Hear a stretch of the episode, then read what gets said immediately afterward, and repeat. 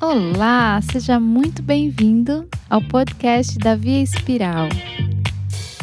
A história de hoje conta sobre 62 anos de dedicação de um homem à sua profissão de barbeiro, sem tirar nenhum dia de férias. Vem comigo conhecer a trajetória linda do senhor Adonias Escurinho Soares de Brito, o nosso querido seu Escurinho.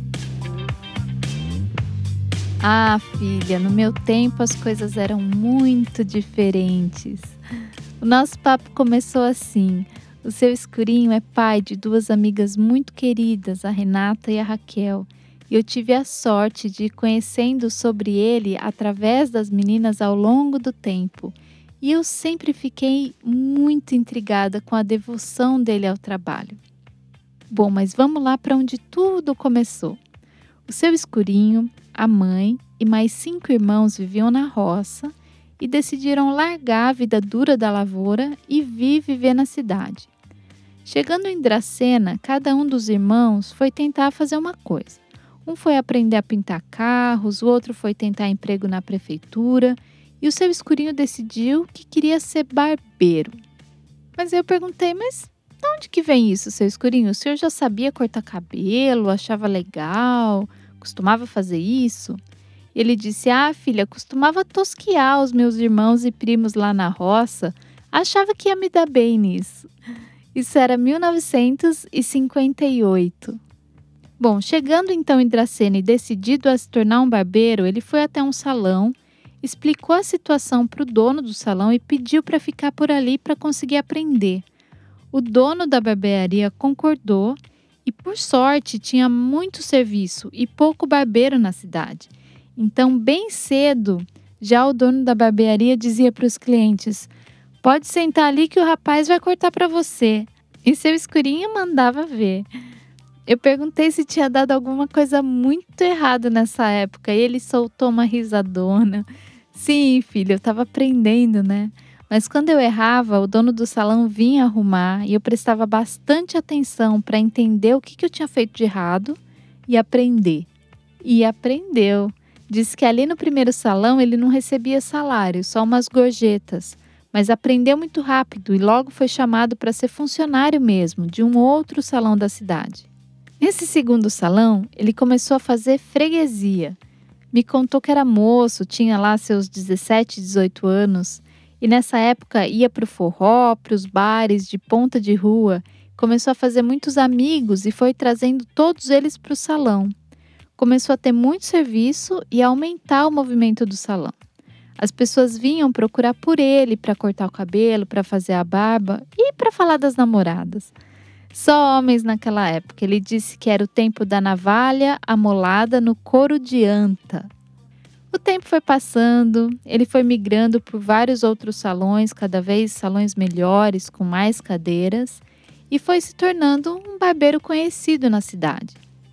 Até que o dono do salão que ele trabalhava decide sair do negócio e insiste para o seu escurinho comprar o salão.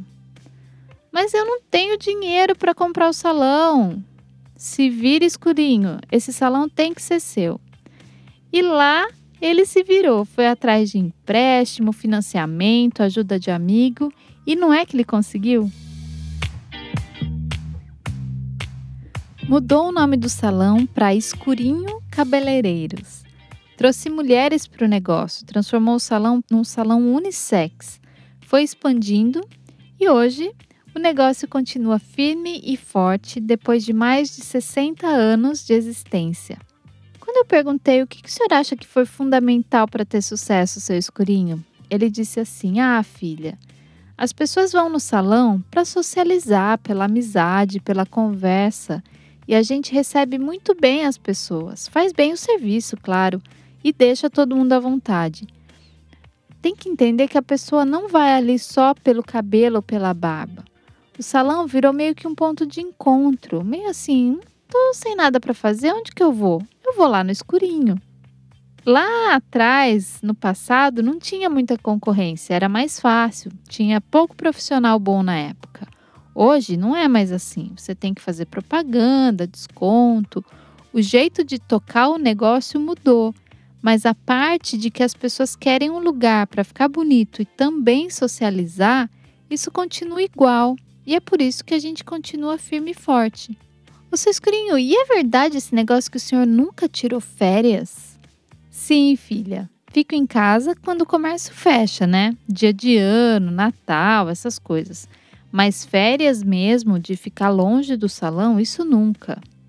E todo dia para o salão me faz bem. Atender os clientes, conversar com as pessoas, nunca me cansou para eu querer tirar férias para descansar.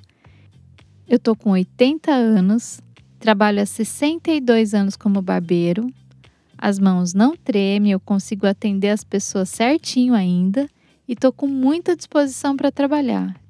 E a questão do dinheiro, seu escurinho? Eu sei que o senhor criou seus quatro filhos, sempre cuidou muito bem da família, mas como foi depender do salão, trabalhar como autônomo numa cidade pequena? Olha, eu sempre tive a certeza que eu ia ter o que eu precisava.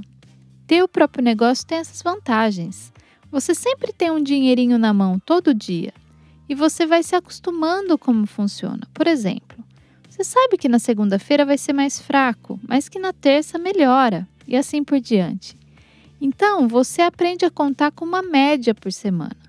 Às vezes falha, principalmente hoje em dia, mas eu sempre vi isso como uma coisa natural e eu sempre tive a certeza que o cliente sempre vai chegar. Tudo isso sempre foi bem tranquilo para mim. O que é mais importante para ser um bom barbeiro, seu escurinho? Ah, filha, tem que levar a profissão muito a sério. Tem que fazer tudo certinho, mas principalmente cuidar bem do cliente.